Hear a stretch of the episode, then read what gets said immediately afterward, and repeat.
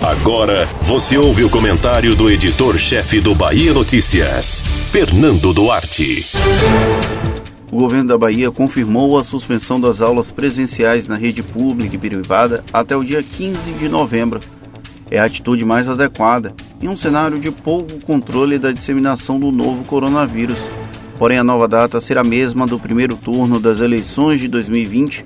É uma infeliz coincidência e vamos tratar como coincidência para não fazer juízo de valor. Campanha eleitoral pode acontecer, aulas presenciais não é uma inversão de valores, mas ninguém vai admitir isso.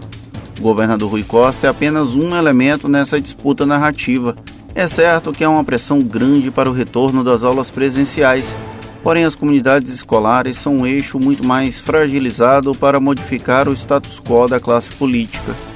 Veio dela a força para que a eleição fosse mantida em 2020 e vem dela a pressão para que a campanha eleitoral aconteça como se não estivéssemos numa pandemia é uma sucessão de erros que o país pagará no médio e no longo prazo.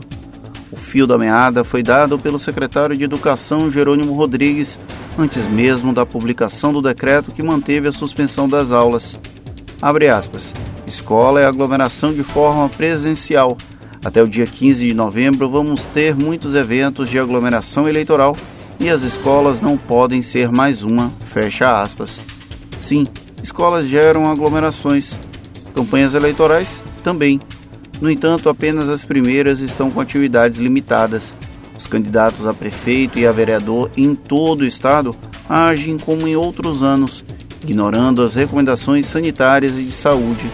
Se não é possível reabrir as salas de aula presenciais, não há por que autorizar a realização de atos políticos, sejam comícios, caminhadas ou reuniões públicas. Mas não foi o que aconteceu desde o início da campanha eleitoral. No final de semana inicial, o limite de pessoas por evento subiu para 100. Agora, ainda com escolas sem atividades, esse limite cresceu para 200.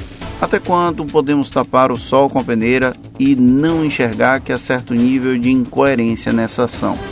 Candidatos a cargos públicos precisam ser responsabilizados também por agirem de maneira tão errática, seja com a pressão para seguir com a campanha, seja com endosso para que as aulas presenciais sigam suspensas.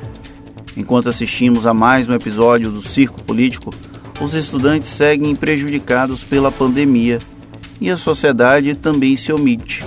Aulas presenciais deveriam ser liberadas? Não. Mas campanhas eleitorais? Também não. Você ouviu o comentário do editor-chefe do Bahia Notícias, Fernando Duarte.